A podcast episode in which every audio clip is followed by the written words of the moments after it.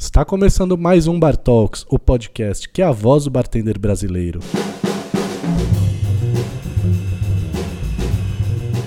O Bar Talks é uma realização do portal Mixology News, o primeiro podcast brasileiro. É a história do bartender sendo contada pelo próprio bartender, sem filtro e sem censura. Eu sou o Marco Della Roche e hoje nós vamos receber aqui em nossos estúdios o cara que fez o jogo mudar nesse país. Um dos nomes mais importantes na coquetelaria do Brasil, o homem com mais horas extras trabalhadas de toda a CLT. Ele, com vocês, de professor Spencer Amereno Júnior. Oh, que honra, Marco. Seja muito bem-vindo. Muitíssimo obrigado pelo convite, meu. E que bom que você conhece um, uma boa parte da minha carreira e sabe das minhas horas extras. É, que honra estar aqui. Uh, quero falar de uma maneira mais sincera e natural possível para os ouvintes uh, conhecer a minha carreira de uma maneira que eu nunca falei antes, assim, quero então realmente no... me abrir, quero ficar é, é, em casa aqui, quero me sentir em casa. Você acaba de cair no arquivo confidencial. Ai, então que delícia. Ó, pra quem não sabe, o Spencer, ele é bartender desde 2000. Já tem uma carreira que, cara, eu acho que a Netflix já pode ficar esperta aí, porque já dá, rende uma série, né? Uhum. É, dá pra fazer uma série, né? Umas eu três temporadas aí. Os meus dois primeiros empregos foram os lugares que você também trabalhou. É verdade, né? a gente né? vai falar sobre isso também. Ele é sócio e chefe de bar do Frank. É o bar que está por três anos consecutivos na lista dos 100 melhores bares do mundo. Aqui a casa é sua, pode entrar. Hum. Muito bom. E aí, o que, que a gente tá bebendo nesse dia? O pessoal ele fica perguntando que cervejinha é, o que, que a gente tá. já entreguei. É, a gente tá servindo. tá bebendo uma American Pale Ale, né? É. Deliciosa, né? Super aromática e ao mesmo tempo leve, como a nossa conversa, né? É, calhou aqui na nossa mão uma American da, da Rotter, que é de do Rio de Janeiro. Delícia, Estamos gostei. aqui no nosso ponto, estou recebendo informações exclusivas sobre isso. Hum. Então, então provem aí uma cervejinha também na sua na casa de vocês, no Abre, né? E vamos começar então essa bodega. Claro, opa. A gente sempre começa pedindo um instante da atenção dos nossos ouvintes para que a gente possa receber as bênçãos através da oração do bartender. Vamos lá? Vamos lá.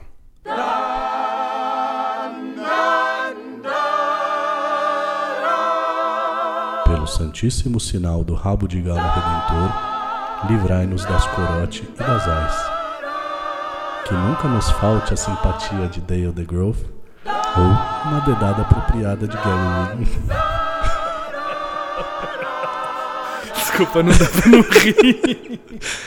Não nos deixeis beber de litrão, mas lembrai-nos de não mais fechar o bar. O coquetel nosso de cada dia nos dai hoje, que a graça do mestre Derivan recaia sobre nós para todo sempre. E que nos bares ninguém diga ser um mixologista, e sim, amém. Amém. Muito bem, podemos começar então essa nossa plateia está aqui empolvorosa, rindo. Que plateia linda. O pessoal acha que é gravado esse, essa oração aqui, tá mais uma prova que não, não é. Não, o Marco fez ao vivo, quem sabe faz ao vivo, meu. É. E a gente vai começar. É, né, esse mês a gente teve uma notícia triste aí, mas que essa oração me fez lembrar para fazer as devidas condolências e agradecimentos, né? Sim, o que já surge um assunto, né? É. Eu acho, pra gente conversar. Neste, neste mês faleceu aos 69 anos, 68, uma das figuras mais importantes da coquetelaria nos últimos. Se não há mais, né? Há mais nos últimos 20, 30 anos. Sim.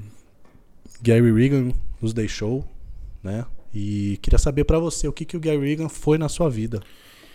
Então, é, eu nunca conheci o Gary Regan pessoalmente, mas é, a obra dele, né, os livros dele, principalmente o Joy of Mixology, uhum. uh, me influenciou muito, muito. Uhum. Eu, tipo, devorei esse livro. Principalmente Sim. aquela listinha de receitas do começo que compara os drinks um com o outro para decorar a receita. É, aí, óbvio, isso foi o começo, né? É, quando eu conheci melhor uh, o Gary Regan, como eu disse, não pessoalmente, eu comecei a entender a paixão que ele tinha Uhum. A- até o fim da vida dele, ele foi um apaixonado pela indústria, pelo bar. Então isso me influenciou muito, esse tesão, esse amor que ele tem. Ele tá em algum lugar e ainda tem, tenho certeza. É, eu, eu- o Gary Reagan, é, pouca gente no Brasil conheceu de fato, né? Sim. É, ele, acho que ele nunca veio. ao- Não, ele veio uma vez para a final do, do World Class no Rio de Janeiro, se não me falha a memória. E eu tive a oportunidade de, de encontrar ele uma vez no, no BCB em Berlim, é, 2016 ou 15, quando a gente estava com um stand da Leblon, que a gente fez um, um bar tique. É, tinha areia, foi um bar completo ali. Que E legal. ele, e ele foi passando pelo, pelo corredor assim, vendo todos os, os, os stands ao lado, e eu vi ele lá de longe vindo assim, todo quietinho na dele, ninguém em volta. E eu olhei o corredor inteiro parado olhando pra ele, assim, todo mundo, tipo, respeitando. Ninguém ia lá incomodar ele, né? Porque, Então, mas eu já vi um post dele. Nessa época eu ainda tinha Facebook. Tipo, ele falando é, assim no post: Se você me encontrar, por favor, não me Exatamente. pergunte se eu lembro de você, porque é muita gente. Acho que, né, o cara virou isso. É. uma estrela, né, do mercado. E nesses eventos eu tenho certeza que o assédio era tão grande que Exato. o cara ficou meio de saco cheio. Todo mundo ficaria, eu acho. E era né? bem isso mesmo. E o respeito de todo mundo vendo ele passando assim. Aí ele passou pelo nosso stand, olhou com aquela voz que ele tinha que por conta do, da, do câncer que ele teve né, na, na língua. Ele falou assim: Ah, esse aqui, em inglês acho que ele falou. Ah, esse, esse aqui é um. Esse lugar ficou muito legal. Cara, quando ele saiu, eu fiquei assim, tipo, Arrepia, né, meu? arrepiado. Eu falei, E, e o "Quem sotaque dele minha é- era frente?" britânico ainda? Porque ele é inglês, né? Mas ele, meu, viveu a grande parte da, da carreira e da vida dele em Nova York. É, eu não consegui identificar qual que era o, o sotaque dele. Nossa, é, Mas foi é um incrível. pecado, Marco, na minha vida não ter conhecido ele pessoalmente. Mas eu não conheci, meu. É. Eu comecei a viajar há quatro anos, há pouco tempo. Ele mas- não te conheceu também. É, sim, não, para, imagina. Nossa, sem comparações, irmão. Então, mas é assim, eu não conheci pessoalmente, mas a obra dele me, me influenciou Sim, muito, muito sim. mesmo. Sim. Ele é um dos caras que mais propagou essa onda de coquetelaria que a o gente vive Annual. Manual dele, eu é. tenho dois, meu, é lindo aquilo. É lindo, cara. é Tem lindo. mais de 30 livros. Sei Sim. lá, quem é que faz isso? Sim, sim, O cara não escreve 30 livros sendo meia boca. sim, Já tem que ser bom. exatamente, irmão. Então, um brinde aqui. É A vida, a boa vida de Sim. Gaz Regan. Sabe quem vai lançar uma carta nova essa semana? Hum. Subastor. Yes. O nosso Fabito yes, Lapitra. Yes, yes. Ele vai lançar uma carta com. Bom, depois do projeto né, que eles fizeram, acho que ainda vão fazer, não sei, de, dos biomas, né? Sim, visitando várias, sim. vários biomas.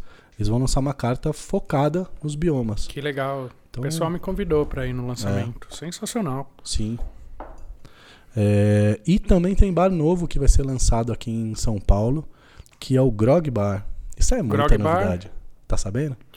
O Grog Bar, ah, talvez, depende. Talvez. Por nome não tô lembrando. É, Mas tem um bar de hotel que vai ser lançado também. Ah, então você pode contar pra gente? é, aqui? mais ou menos. Eu não sei se eu sei direito. Tá bom.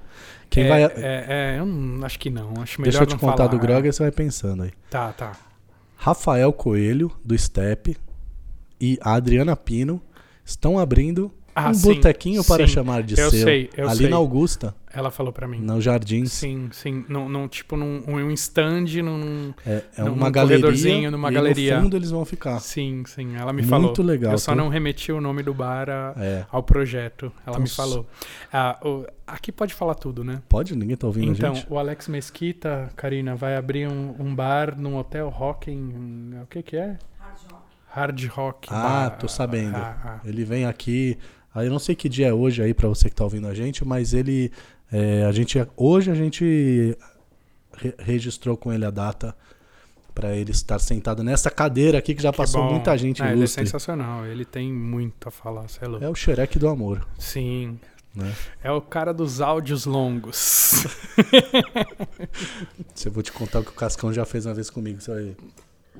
que cinco minutos de áudio. 26. Ai, meu Deus. Então, se vocês. Você devia, que tá. Devia nos- estar careta. Ai, meu Deus, escapou. se- atenção. Aqui se, dá pra falar tudo, se- você falou, né? Que é, É, pra se sentir eu, em você, casa. Karine Caio. Tá Tá, bom. tudo bem. Beleza. Se Ninguém tá você ouvindo. que está nos ouvindo aí, se tiver alguém nos ouvindo, é, souber de alguma novidade que vale a pena compartilhar, manda pra gente, que vai passar por uma equipe aqui, com uma curadoria enorme, nossa equipe de jornalismo investigativo, que vai selecionar algumas novidades pra gente falar cada semana. Vamos lá então começar essa bodega. Vamos lá. Mim.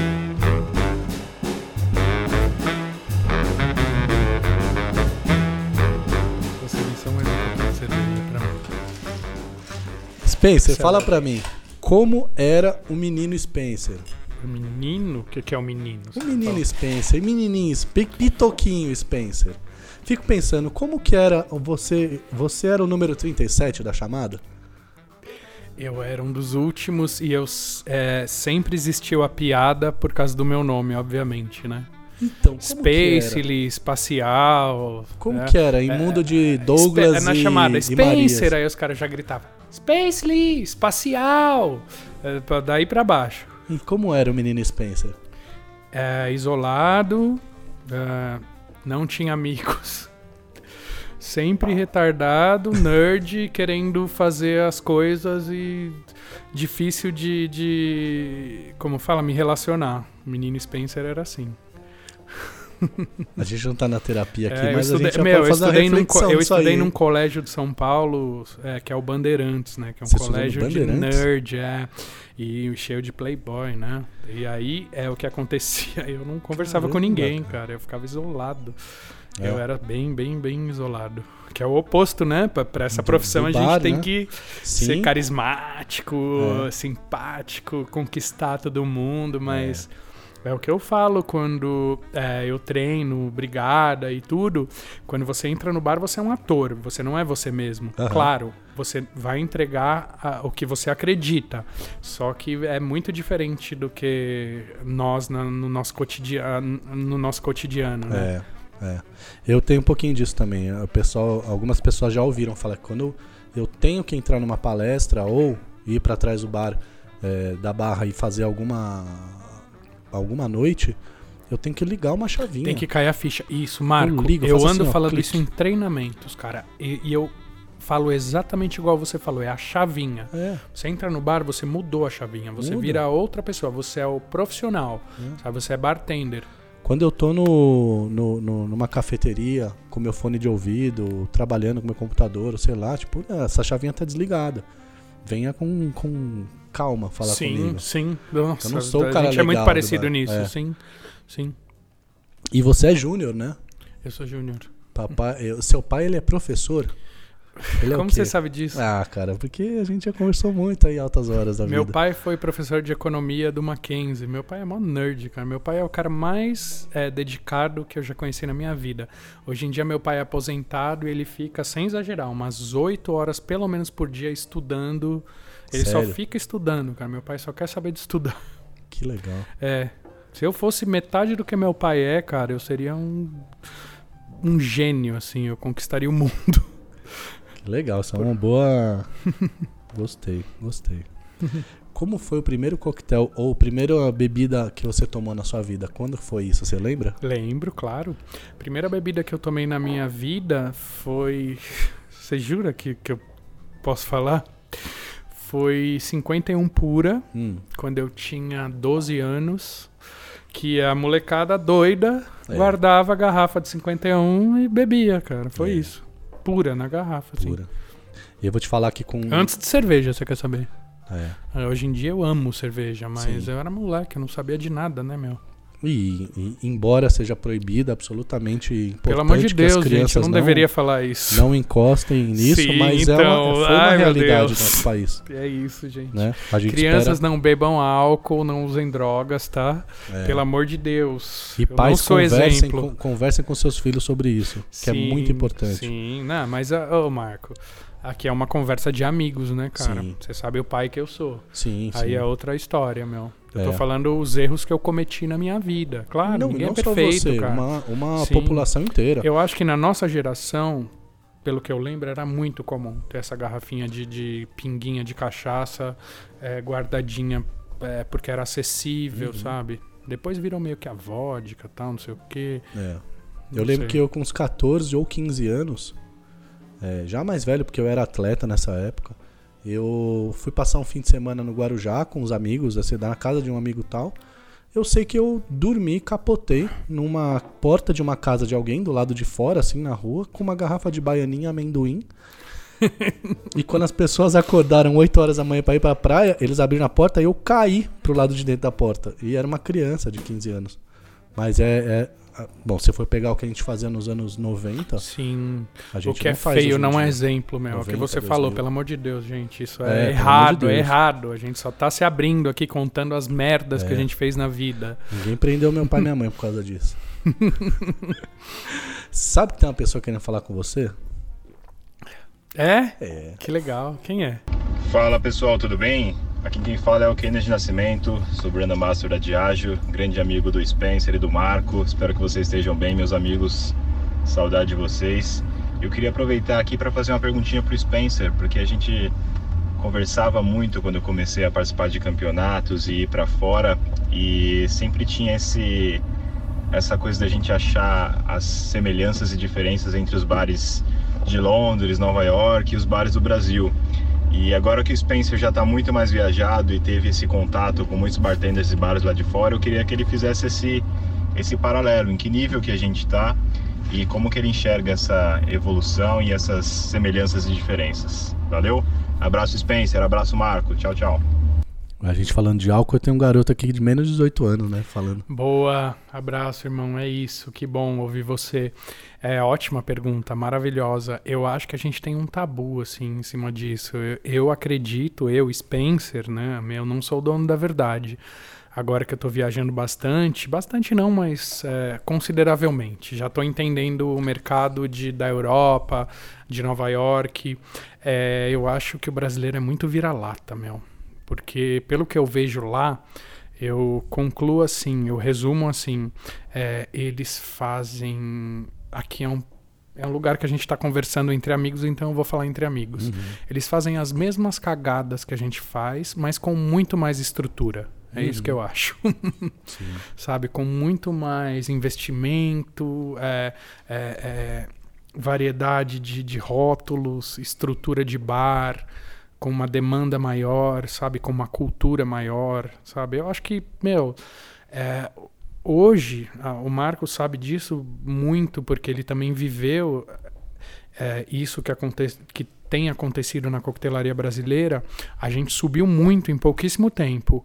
A única diferença é que no Brasil ainda não tem um volume de bares uhum. igual tem lá fora sabe? Uma cultura dependendo do lugar, meu. Se você é, eu acho que também dá para comparar, tipo, São Paulo com Paris, São Paulo com Amsterdã, São Paulo com Londres, São Paulo com Nova York. Aí isso rende uma conversa boa, Sim. sabe? E a gente tá bem, assim, no Sim. geral, é, é, comparado ao nível de não só de coquetelaria, mas também de serviço. Isso uhum. foi uma coisa que me surpreendeu.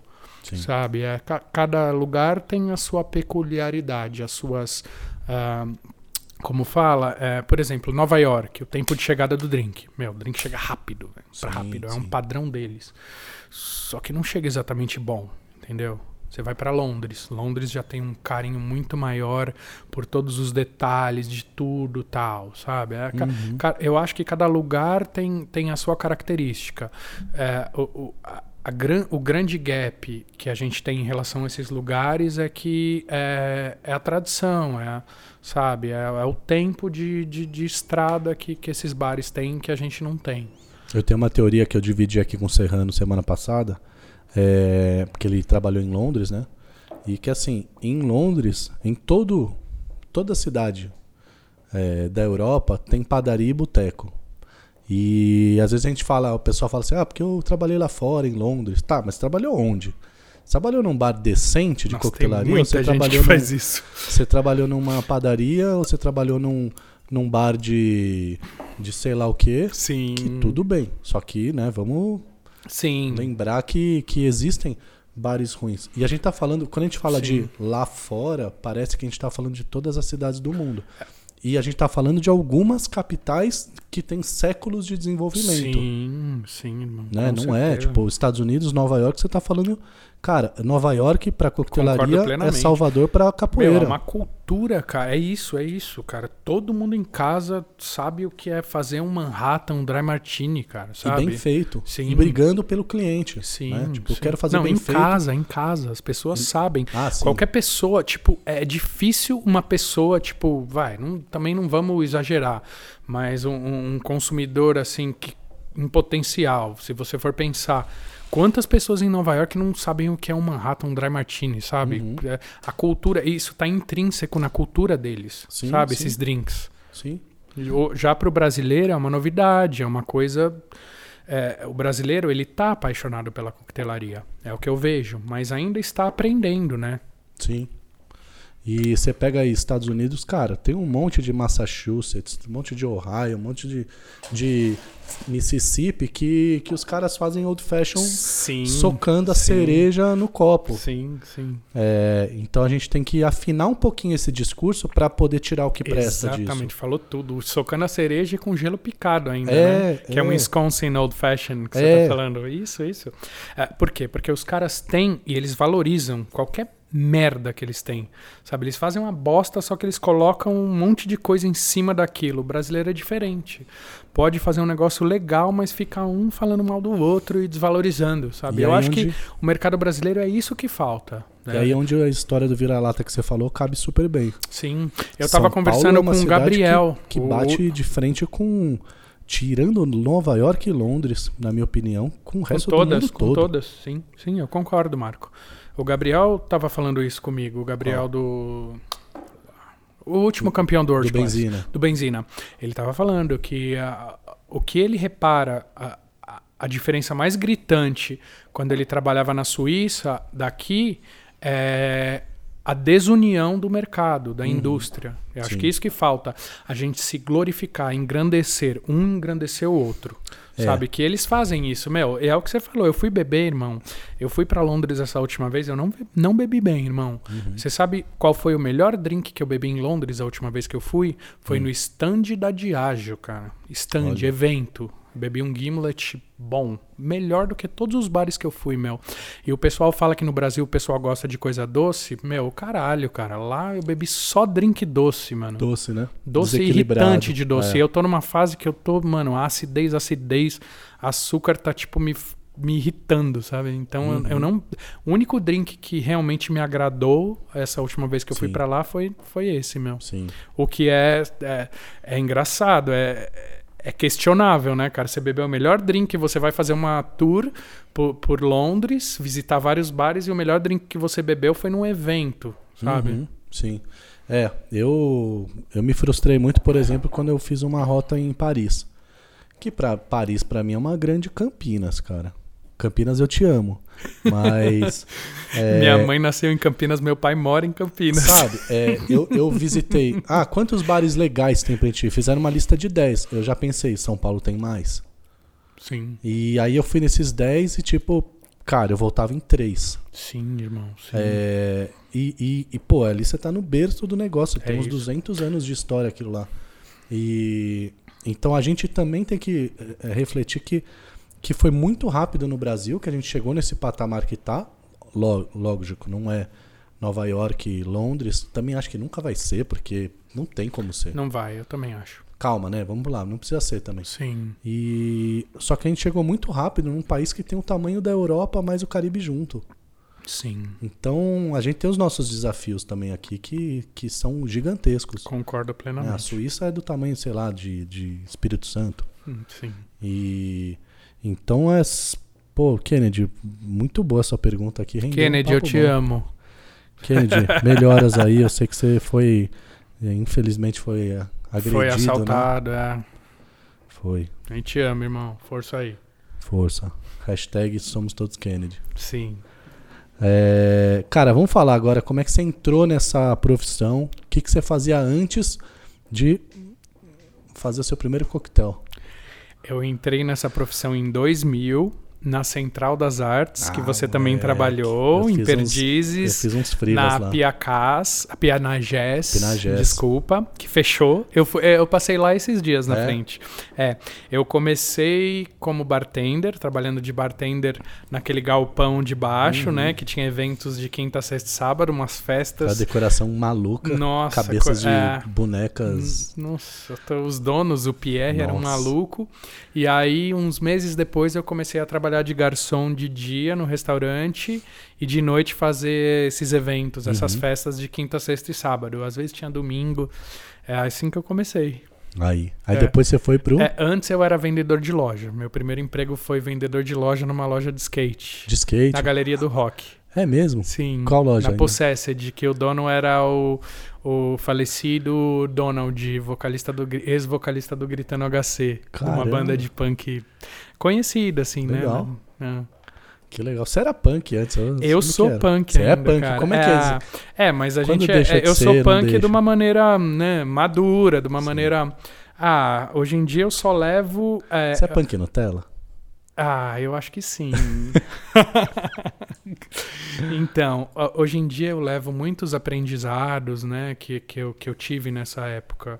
É, esse lance de sustentabilidade, de vegetarianismo, isso, meu, eu aprendi essa época, cara. Uhum. Essa época eu me tornei vegetariano, eu comecei a pensar na- na- na- na- no planeta, é, eu comecei a aprender o que é empatia, a falta de empatia que a nossa sociedade tem. Eu aprendi muita coisa essa Uhum. época, meu. E você segue firme vegetariano?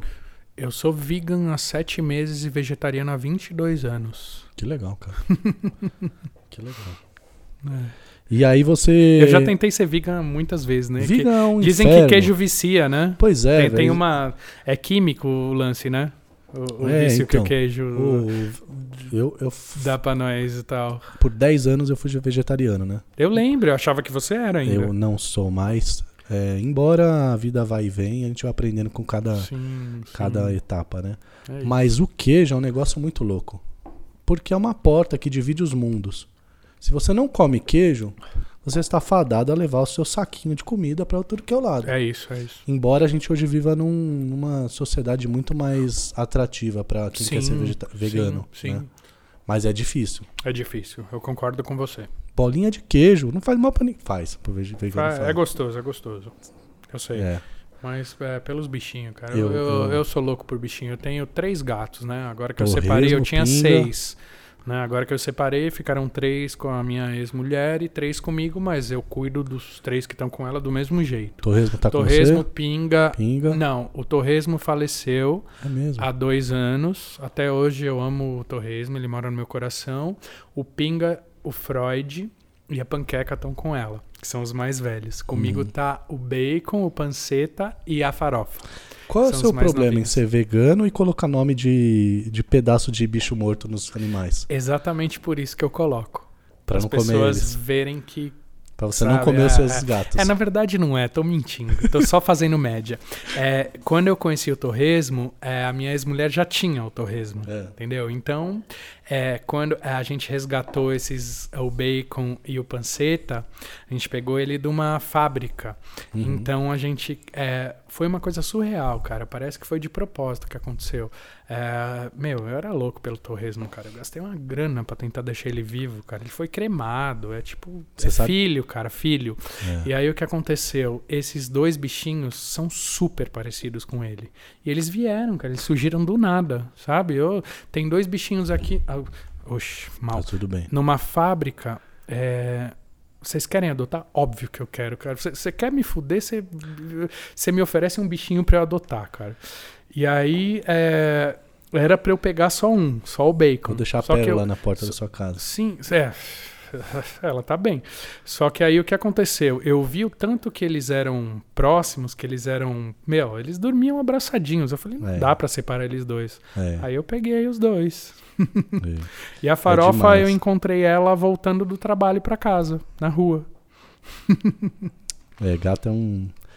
É Animal é uma delícia, cara. E pra, pra você que tem um filhotinho aí, lidar com É, o filhotinho, o seu, seu filho ter acesso a animais é uma delícia, né? Sim. Você sabe que eu Igual tenho. seu filho, né? É, cachorrinho, gato e. Delícia. Você sabe que eu tenho um fetiche que é fuçar o Instagram das pessoas, né?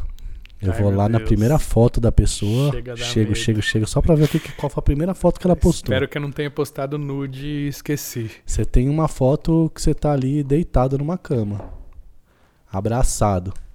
Com o torresmo. Com o torresmo. Sim. É, é isso aí. Ele era o amor da minha vida, meu. Ainda é, né? É. Vamos falar agora de um pouquinho de bar, né? Sim. Esse papo chato agora de bar. Como que você chegou no Mini? Eu cheguei no Mini de uma maneira que é, foi assim, uma coincidência que não foi coincidência, né? Hum, O Marcelo Serrano foi o, o que era chefe do Mini, né? Uhum. Isso em 2009, no fim de 2009. Ele foi é, dar um treinamento no lugar que eu trabalhava, que você também trabalhou. inaugurei lá. O Piola da Lorena, exatamente. Junto com o Baceto. Baceto, exatamente. Trabalhei três irmão. dias lá. Excelente. Três dias, boa. Me retirei. Então, eu é, lá era difícil mesmo, gatão. É, eu sei como é. É, então, o que acontece? Eu lembro, você me contou essa história. Então, aí ele foi.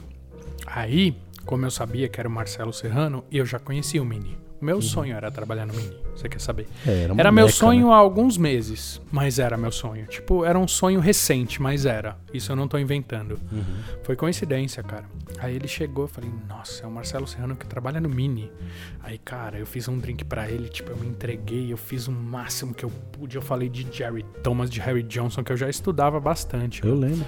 E aí, cara, eu tentei entregar tudo o máximo que eu pude pra ele. E aí ele me ligou, tipo, três dias depois. Ele falou, Spencer, é, eu tenho um, eu quero conversar com você que eu tenho uma proposta pra faz- fazer pra você. Obviamente eu nunca imaginei que ele ia me chamar pra ser chefe do Mini. Eu achei que ele ia me chamar pra ser chefe de alguma consultoria que ele tava dando tal. Aí quando ele falou isso, cara, juro, é tipo, nossa, eu nem sei o que aconteceu direito, eu nem lembro, mas eu fiquei assim em êxtase, eu fiquei maluco e fiquei tipo estudando, estudando, estudando, estudando. Aí ele marcou uma entrevista minha com, com o Daniel Fialdini. Sim. Esse cara eu gosto de falar do nome dele porque ele não, ninguém fala tanto dele, É. mas ele foi um divisor de águas da coquetelaria brasileira. Uhum. Porque ele era um apaixonado, um entusiasta. Ele investiu uma puta grana no Mini, Uhum. sabe? Mais por paixão e amor do que tudo. Sim. Aí eu marquei, eles marcaram uma entrevista minha com o Daniel. O que aconteceu nessa entrevista? Eu falei, meu, eu tenho que. Eu marcou, eu comecei a estudar, devorar livro. Aí eu cheguei na entrevista, cara, eu dei um show. Eu falei sobre, meu, a história da coquetelaria inteira pra ele. Aí ele ficou de cara e me contratou, cara, na hora. Eu vou fazer uma pausa aqui na sua história pra contar para contar que o Spencer eu conheci era 2011 talvez. Acho que antes, Marco. Você me conheceu no Pi. Ó, Não. Ó, você me conhece. A segunda vez que a gente se encontrou, você foi de, de lambretinha no Piola me levar semente de coentro. Você lembra disso? Lembro, lembro. E, e a primeira vez, você lembra? Não. É, como é que você sabe que é a segunda então? É porque eu sei que é a segunda, mas eu não lembro da primeira. Prim- o Spencer Porque foi a a gente marca umas coisas na cabeça, tipo, que É, as outras gente já- somem, mas. Exato. o Spencer, pelo que eu me lembro, foi a primeira pessoa que, que saiu. a primeira pessoa de outro estado que foi fazer um curso meu. Você era 2000 e bolinhas Sim. e você foi pro Rio de Janeiro mas fazer isso um foi curso. depois, Marco. Não foi, foi antes. Foi depois do curso. Primeiro você me levou a semente de coentro lá. Então eu já devia te Então conhecer, foi a porque eu ia primeira. passar É, é, com uma eu semente acho de coentro. Eu já assim. sabia quem você era. Não sei se a gente se conhecia pessoalmente, mas eu já sabia quem você era, com certeza. Mas eu tava com essa coisa na cabeça. eu- Você, que eu me e ainda lembro- você me esnobou. Você falou, você sabe o que é isso? Ah, Quase que eu falei, não, imagina, não sei. Mas caralho, eu pego pra ser snob que não demora muito, né? Eu nasci com essa proeza. E o Spencer era um, um graveto magrelo de Aí eu ficava, bandana treina, preta. eu ficava treinando flare de é, alto no, no- Sim, sim, eu tive essa fase, como eu falei pra vocês. Eu já passei por tudo que, É. que essa indústria pode proporcionar pra gente. É, Deixa eu servir você, gatão. obrigado. Imagina. Que legal. Prazer. E aí, como é que foi? é, Conta pra mim, tipo, o que, que, que mudou na sua vida no Mini? E como que foi fechar o Mini? Porque tem gente que nunca. Tem gente que nem sabe que o Mini existiu. Sim. Acha que. Aliás, é uma mania que a gente tem de achar que a gente reinventa. A gente inventa a coquetelaria a cada três anos, né? Sim, sim. Então, não, galera, teve bares importantes 5 anos atrás, 10 anos atrás, 20 anos atrás. Sim, irmão. E a gente tá aqui pra ajudar vocês a lembrar disso. Sim. É, fechar o Mini foi muito triste, cara. Foi um baque, cara. Foi muito ruim, muito ruim. Eu lembro no fim a gente chegava e tava anunciado que o Mini ia fechar, então. Meu, tinha um volume altíssimo. É, como tava fechando, é, o bar não comprava mais bebida, então faltava um monte de coisa. Foi tipo. Perdão, foi tipo um puta baque, mas um puta aprendizado, porque a gente aprendeu que, meu, é, as coisas não são perfeitas. é, é, até hoje a gente vive isso, sabe? Você vendo de fora é uma coisa, você vendo de, de dentro é outra. Foi, meu, uma coisa, um baque enorme fechar o mini. E você perguntou antes, desculpa, o quê? Como é que cerveja foi? já tá fazendo efeito já. Não, é, nem sei o que eu perguntei. Você conheceu algumas pessoas lá naquele balcão que foram importantíssimas, né? Sim. Trabalhou muita gente com você lá no bar que segue- Dentro do bar, você tá É, falando? também. Sem dúvida.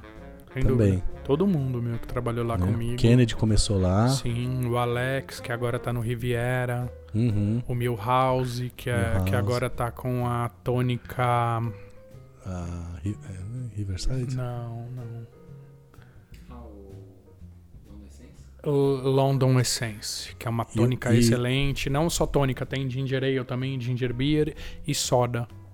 Tá. É, o Milhouse é um monstro trabalhando. É. É, Passou foi, muita gente Foi uma legal lá. delícia. É, ixi, lá a gente morava, meu. A gente Ah, ficava eu- até às sete da manhã. A gente saía, da, era, tava claro, quase Pô, todo deixa, dia. Deixa eu me gabar um pouquinho aqui pra ninguém que tá ouvindo a gente. É...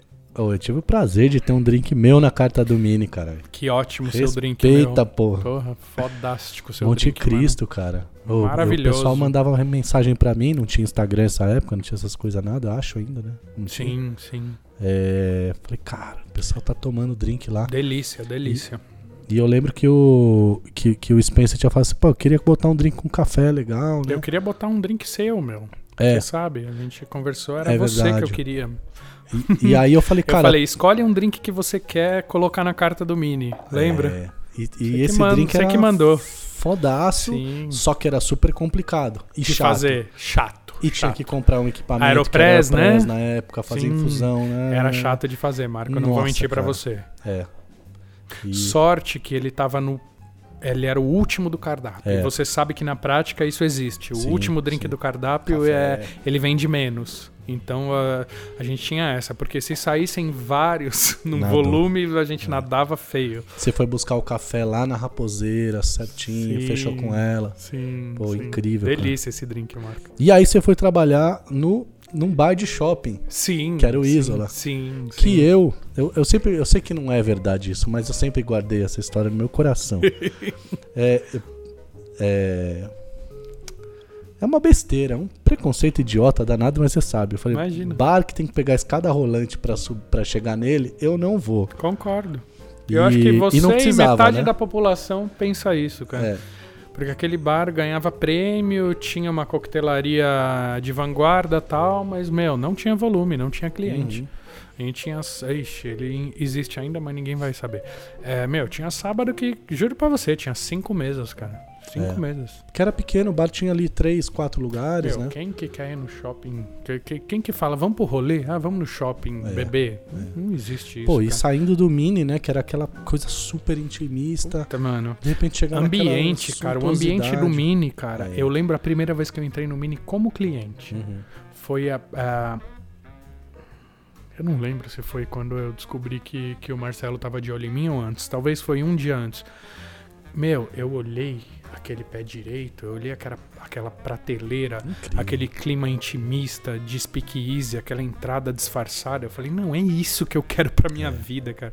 O ambiente conta muito, né, Marco? Uhum. Meu, quem quer ir num bar em shopping, meu? É. Só que a gente ganhou muita coisa, Ganhou. sabe? A, a- a gente. é, É, nós cri- é, não criamos, obviamente, mas é, conseguimos viabilizar é, numa realidade de mercado brasileiro é, técnicas, por exemplo, gelo, gelo cristalino. Uhum. O sub tinha, mas eles não faziam. A gente começou a fazer, Sim. sabe? É muita coisa, sabe? A gente começou ali, sabe? Sim. Muita coisa.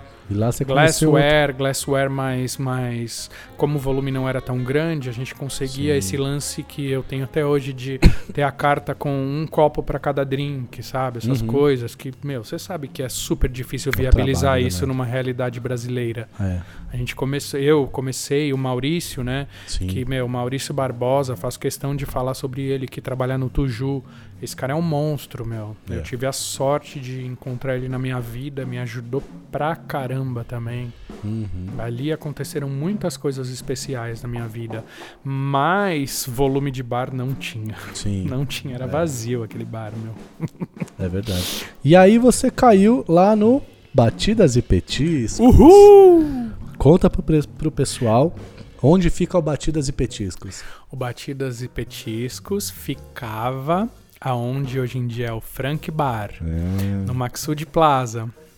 Ah, Respeita que é jornalismo sim, investigativo, sim, rapaz. sim. É, era um bar muito legal. É, se vocês querem saber, o mestre Derivan trabalhou de barback lá, tá? Ninguém quem- sabe disso. Você E- sabe, sabia disso? Não sabia. É, então, então saiba. Mas eu sei quem era o chefe de bar lá por 20 e tantos anos. O Dutra, mestre Dutra. É. Sim. E sim. o Orides esteve por lá também. Ah, o Orides fez muita história lá, né? É, filhos também, né? Você até tossiu, né, vagabundo? Ai, senhor. É, eu lembro, você lembra uma vez que você ligou pra mim pra falar do Batidas e Petiscos? Não, Não lembra, cara? não. Eu não sei Desculpa, se eu sonhei, minha memória eu não é sei ruim, se eu sonhei com isso, eu mas acho eu vou que contar. aconteceu é que a minha Você memória ligou é muito e falou ruim, assim, meu. cara, é, vai rolar o bar, não sei se você tinha fechado e tal. Pô, a gente conversou uma meia hora no telefone e tal. Aí você falou, só que o nome chama Batidas e Petiscos, cara. Cara, Karina, o Henry queria continuar esse nome, você sabia? Ele queria que o Frank chamasse Batidas e Petiscos. E- E ia chamar. A minha sugestão de nome foi Hen Henry's, né? Henry's, Aham. brasile abrasileirando, Henry's Bar. Em homenagem ao, ao avô dele. Uhum. Mas ele não quis. Aí, Aí o que acontece? É, porque é normal, meu. Uma empresa que estava muito solidificada, assim, numa. Era uma coisa, era assim, né? Então tinha um pouco de medo de mudar. Mas hoje Sim. em dia o Maxud, meu, virou outra coisa. É, tá evoluindo de tá um lindo. jeito, meu. Principalmente o lobby, meu. Né, Karina? Uhum. É, dá pra ver, cara, tudo que... Vocês fazem eventos lá, fazem... Sim. é, tem a- a- o- as bandas que tocam lá, né? Sim, é, tem um salão de cabeleireiros, tem a Vino, tem a Havana no lobby. É. Agora abriu um lugar de. abriu hoje, né? Hoje ou ontem? É, quando? Terça-feira abriu um- uma exposição de arte lá. Que legal. É, o Maxud tá lindo, cara, hoje em dia. É, é porque o que acontece? A gente tá seguindo uma direção completamente diferente Uhum. não esse luxo e tal. É, a- o Maxud tá hoje em dia virado para experiências, Uhum. sabe? Experiências diferentes é, e, e- e que, que marquem, né? O consumidor, o cliente, o hóspede. E tá funcionando, tá bonito. Mas Sim. essa época do Batidas tava. O Henrique, meu, eu, eu, eu cheguei no Maxud acho que quatro meses depois que o Henry Neto assumiu. Uhum. Então tava tudo difícil pra todo mundo, meu. Ninguém sabia Sim. o que ia acontecer. Tava todo mundo meio travado, meio inseguro, sabe? Sim, sim. Sim.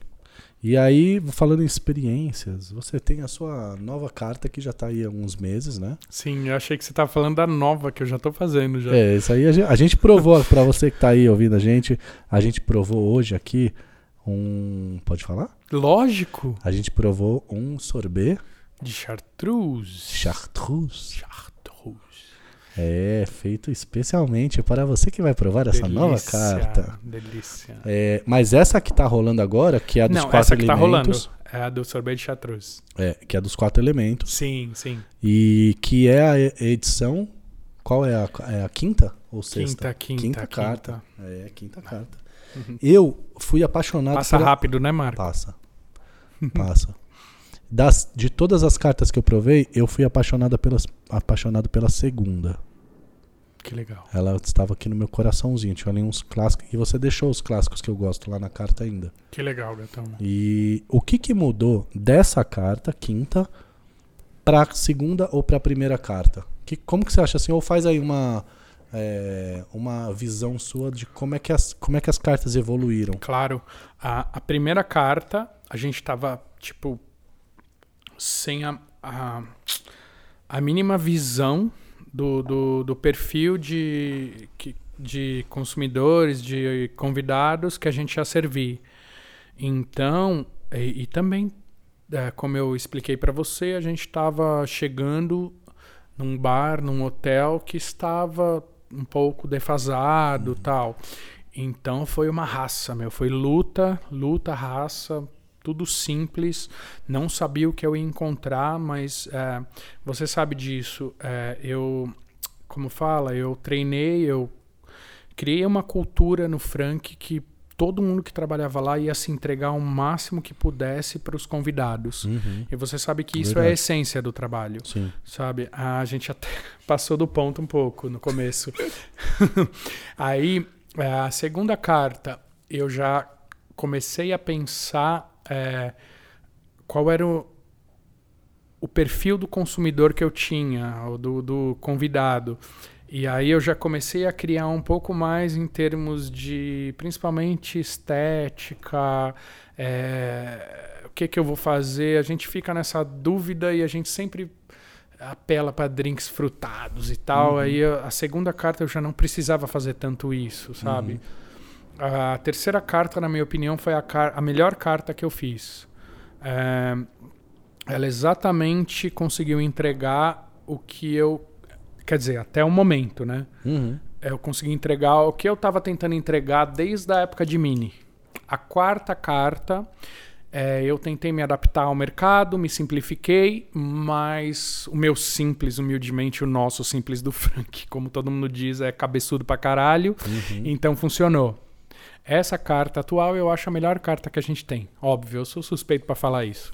Porque uh, eu acho que eu cheguei aonde eu queria chegar sabe? É todos os detalhes, os pontos. É quando precisar. É, eu consegui me colocar exatamente no lugar do, do convidado, do consumidor, de quem está bebendo o drink e entregar um drink que eu gostaria de beber. Sabe? Uhum. Nada com muito exagero de, de, estética, é, poucos ingredientes, coisa saborosa, sabe? Sim. Porque você sabe, meu, o mercado, a indústria mundial. É, tomou uma direção, agora voltou, né? Raiba, aos poucos ingredientes. Sim. Mas há dois anos, dois anos e meio, ainda reinava esse lance de ah, eu vou colocar um ingrediente que ninguém conhece, ninguém nunca ouviu falar, porque eu vou aparecer e todo mundo vai ficar ó, oh, sabe? Tipo, parece que o foco ficou muito no, no, bartender, todo mundo é mixologista tal. Não, cara.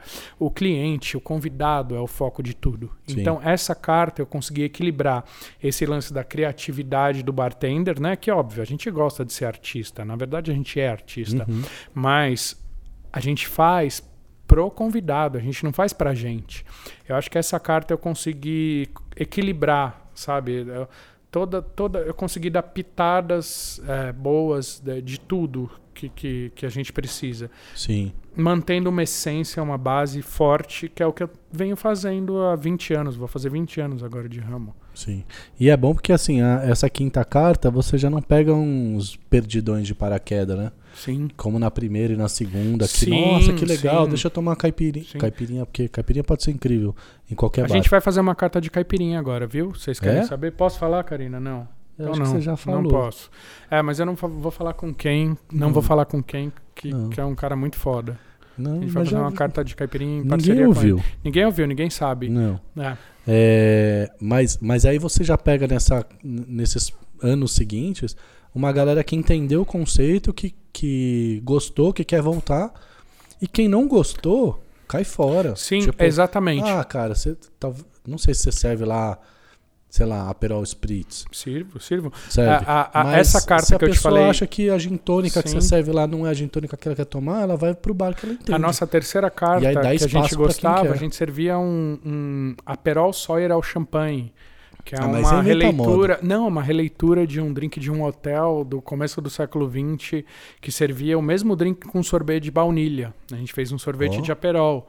Ah, agora a Legal. gente está aprendendo melhor a, a, a, fazer a textura desse sorvete. Mas... É, é, um desafio. É, é. Pra gente, Marco, é um constante desafio. A gente nunca tá, tipo, acomodado. A gente sempre se é. coça e, e, fica se questionando como eu vou fazer melhor, como eu vou fazer diferente, como eu vou fazer o convidado ficar, meu, louco, olhar é. e falar, nossa, de onde eles tiraram isso? Só que, obviamente, é, bebendo algo saboroso, que agrade o paladar. Uhum. Sim. É. Sim. Sabe quem quer falar com você? Quem? Grande Spencer, como vai? Tudo bem, Marco? Tranquilo? Alex Azarias do QT Pizza Bar. Uh, primeiramente, parabéns aí por esse projeto que tá bem bacana. E eu queria saber do Spencer aí, o que ele tem a dizer sobre uh, o nosso futuro pós-balcão. Que eu acho que nossa carreira é relativamente curta, sendo saudável, e chega uma hora que o corpo começa a a cobrar os abusos que a gente tem na profissão.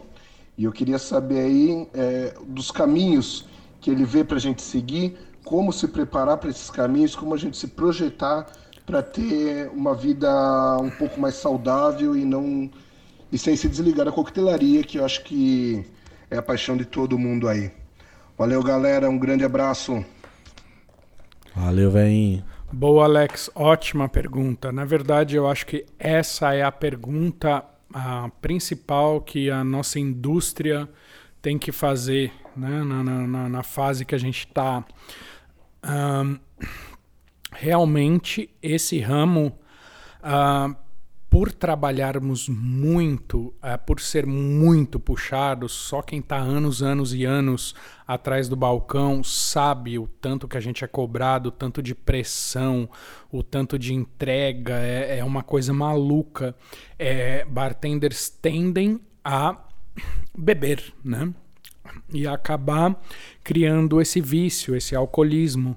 Na minha opinião, é, a indústria tem que falar mais sobre esse assunto para os novos profissionais. É algo essencial, é o assunto da vez. Uhum. Uh, e também uh, criar uma cultura não só com os profissionais, mas com os donos de estabelecimentos, para criarem condições um pouco melhores para os profissionais não ficarem uh, vou falar se matando, mas ficarem assim com uma carga muito, muito forte, mais do que um ser humano consegue uh, entregar, uhum. né? Que a gente que trabalhou em bar sabe dessa dificuldade. Sim.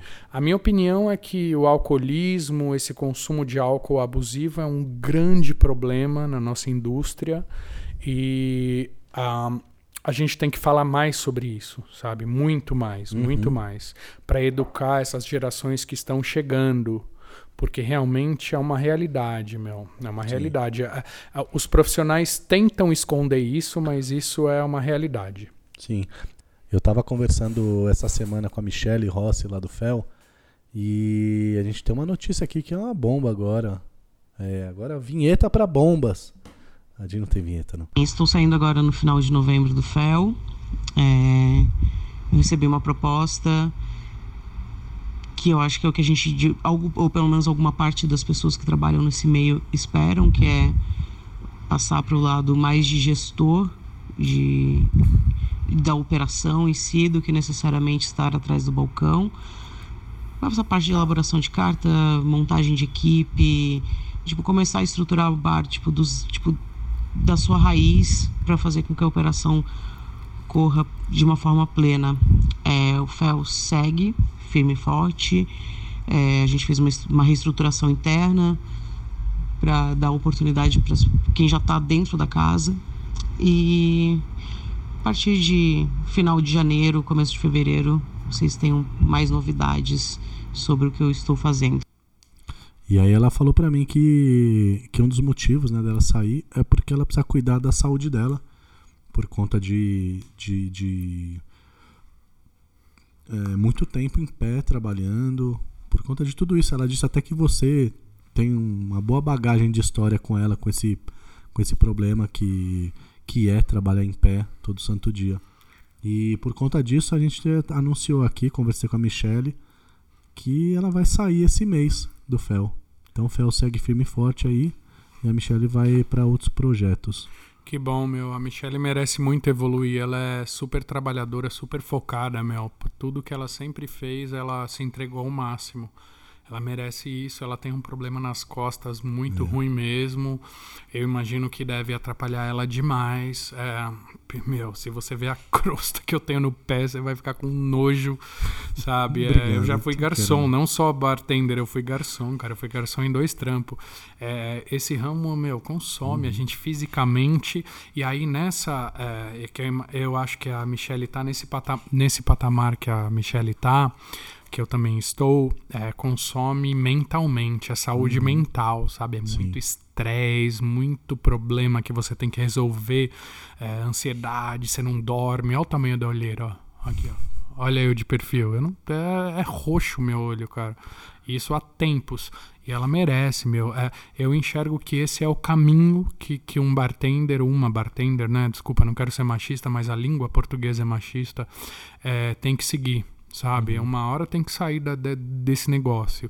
Eu acho que tem que tomar pancada um tempo, sabe, para aprender. Sim. Mas é, tudo tem limite. Uma hora tem que isso tem que acabar e aí tem que exatamente o que ela falou. Tem que olhar mais por esse lado de gestor, uh, ter essa visão mais ampla, né, do uhum. negócio. Não só aquele negócio de bar, bar, servir, servir, né, que, que yeah. É. a gente fica bitolado. É, e a gente vive numa geração que a gente tem esses novos espaços, né? A geração do Derivando, Cascão e companhia, você não tinha para onde ir. Sim. Ou você ficava no bar em pé até os 50, 60 anos, ou você ia ficar desempregado. Meu, o Derivan até hoje fica em pé no bar.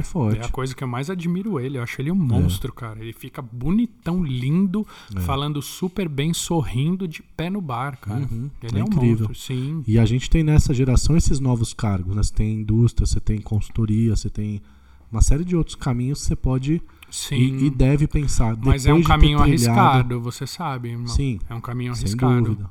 É. Não, você ser bartender registrado de um lugar, obviamente você vai ganhar menos e ter, e ter menos. Uh... Vai ter mais segurança. Sim, sim, você vai ter mais segurança. Sim. E você ir para para outros caminhos, sim. indústrias, consultorias, sim. você começa a correr um risco maior que, se você é bom, você vai andar. Se você é meia boca ou ruim, você vai penar, porque com certeza muito obrigado. Nada. Sendo servido aqui Tô falando perto aqui que eu vou te servir, imagina. Obrigado. Você viu o restinho da breja aqui. Tá ótimo. Da Red Ale, né? Que a gente tá Red, bebendo agora. Red Ale. Ai, que delícia. E falando nisso, vamos polemizar um pouquinho aqui? Sim, pode. Que, vamos lá. Bartender ou mixologista?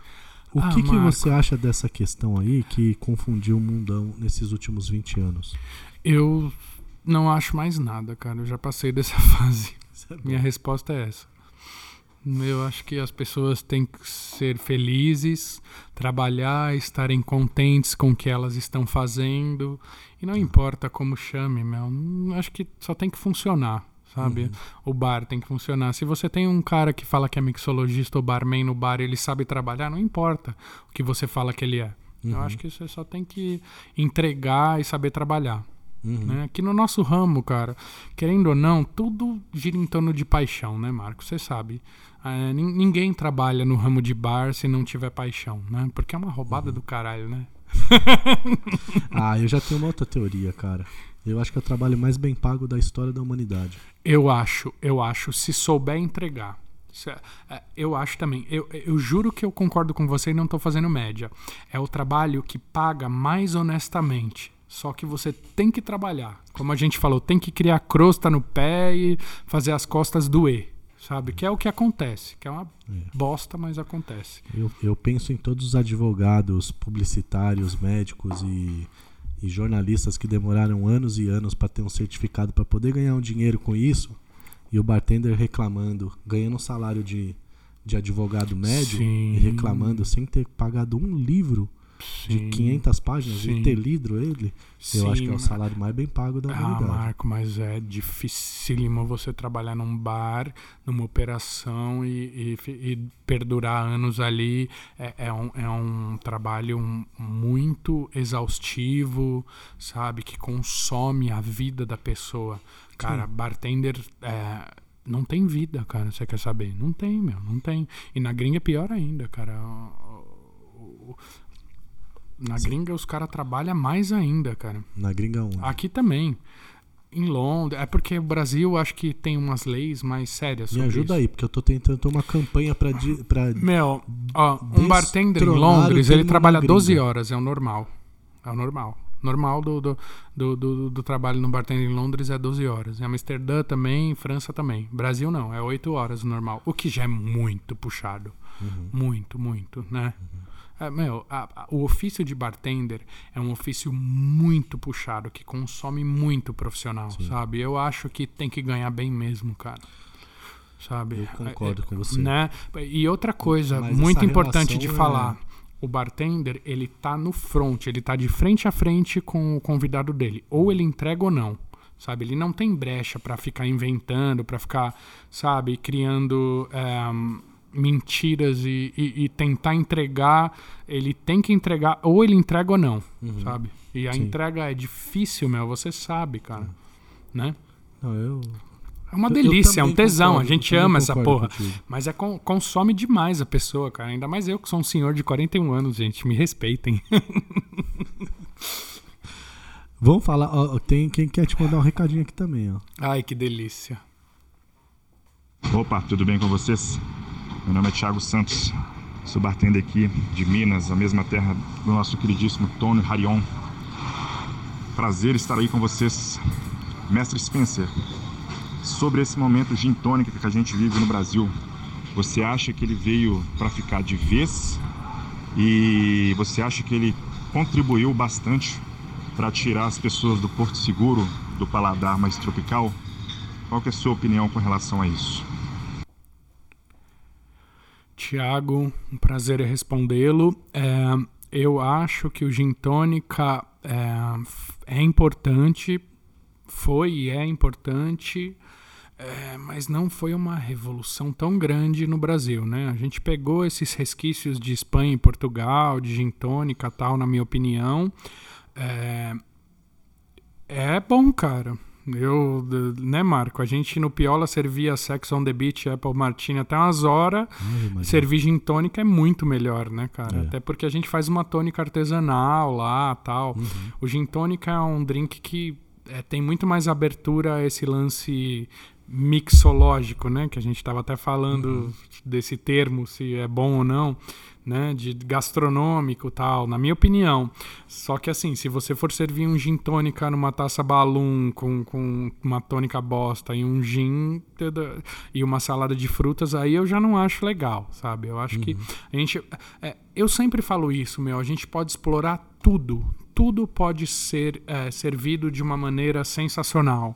É só você ter o exemplo, a- a- aquela carta que o Artisan fez, que era que tinha uma sessão que era disco, sabe? Que eles faziam Sex Sim. on the Beach, faziam Blue Lagoon, Sim. sabe? Eles faziam de uma maneira eh, de excelência, sabe? Eh, Eu acredito que tudo você consegue fazer de uma maneira boa. Tudo, tudo. Não importa se é gin tônica, se é Sex on the Beach. Mas o gin tônica é, ajudou, mas não, não sei.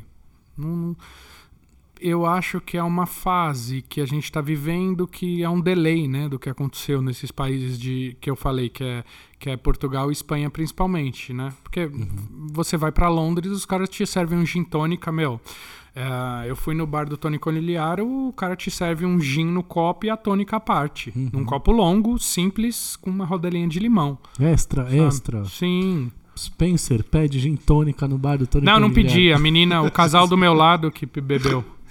Ai, ai. Essa seria boa, hein? Ah, eu Qual é o pediria. futuro né? da coquetelaria? Eita, que pergunta difícil. É, puta, é essa é difícil mesmo, Marco. Ah, eu acho que a coquetelaria brasileira é, tá num momento de evolução, tá subindo a ladeira ainda, Hum, sabe? A gente subiu bem a ladeira, né, de uns anos pra cá, de um sei lá, anos, meses, depende do seu ponto de vista, mas eu acho que a gente vai subir ainda. Eu acho que depende. Uh, o que é engraçado para mim na coquetelaria brasileira, que é a mesma coisa que o Márcio Silva fala. A gente ainda tá fechado num clubinho. O que esse clubinho decidir meio que vira tendência. Eu não gostaria que fosse assim, sabe? Tá muito limitado a, a, a certos bares, principalmente esse lance de 50 Best e tal. É, o que eles fazem, os outros copiam. Eu, eu adoraria e torço para isso mudar, uhum. sabe? Para a gente é, tornar é, tudo mais amplo, é, mais a cria é, dar mais espaço para criatividade, uhum. sabe? Porque o que eu enxergo no mercado é que é tipo um querendo copiar o cara que está bombando no 50 Best. Não. É, o que eu acho Marco, o futuro eu não consigo prever, mas a dica que eu dou para os profissionais que esse futuro vai é, vem da atitude do, do, trabalho dos profissionais que estão em atividade hoje. Uhum. É, tentarem ser criativos, bem criativos, mas estudarem mais a base, sabe? O básico, o Sim. princípio de tudo. Eu acho que isso está faltando no Brasil, uhum. sabe? Uh, eu acho que depende disso Uh, o futuro pode ser um ou outro, o futuro próximo, né, meu? Que hoje Sim. em dia tudo é tão dinâmico, cara. É. Que o futuro tá. Daqui seis meses tudo vai estar tá diferente pra caramba, cara. Você pensar né? daqui o que, que era três anos atrás. Sim. Quando você estava cinco anos atrás, você estava no Fran... estava no Mini. Nossa, totalmente diferente.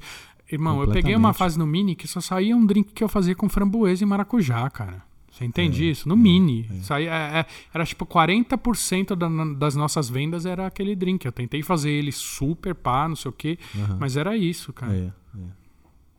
Vamos fazer um bate-bola rapidinho aqui? Vamos. Vamos lá? Quais foram os seus mentores de bar?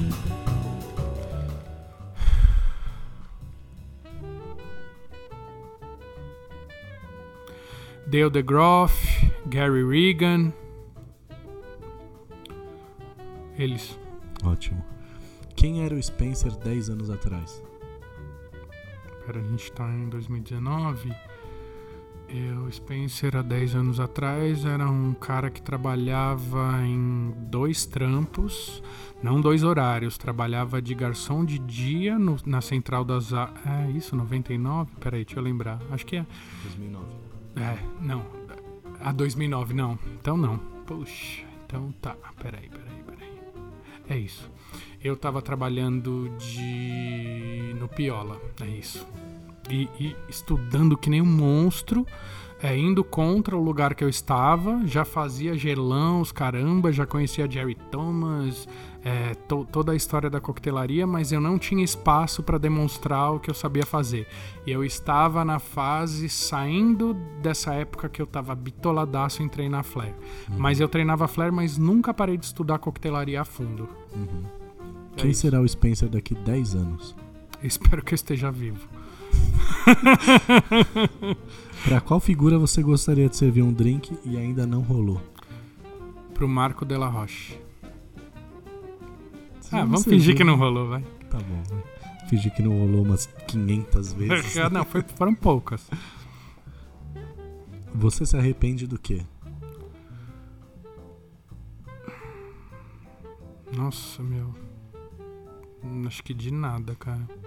Acho que os erros que a gente comete é, é, são aprendizados.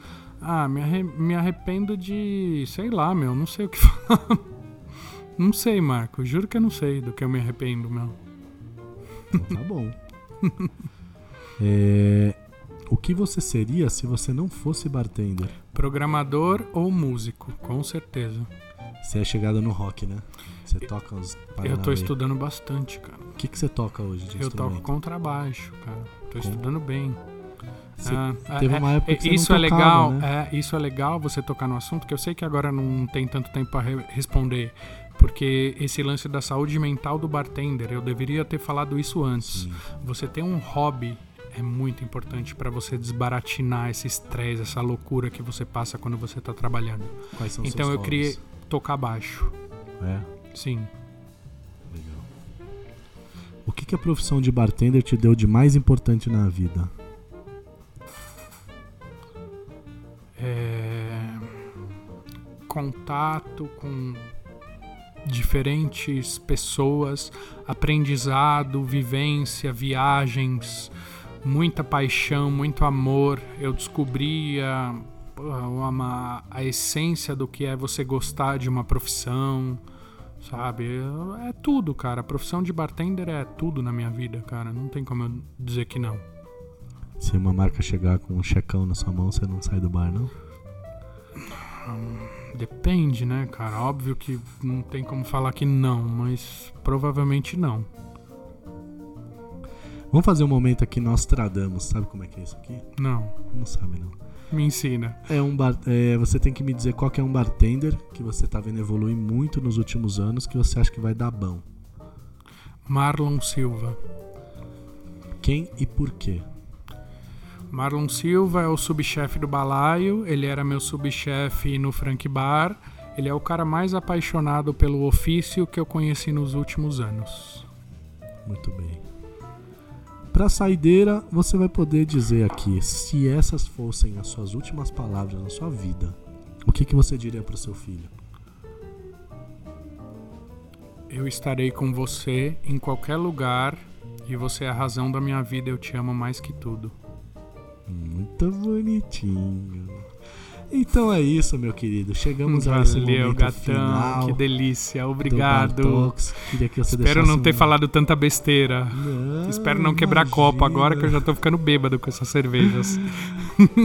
Deixa, sua, deixa seu recado aqui final para quem tá nos ouvindo até agora. Sim, é, sei lá, vou tentar não ser clichê. É, principalmente para os bartenders que estão pros, pras, né, que bosta de língua portuguesa machista, que estão começando, é, tenham paixão, é, entendam que essa profissão é, é difícil, consome, mas entrega, como o Marco falou, perto das outras, meu, a gente consegue.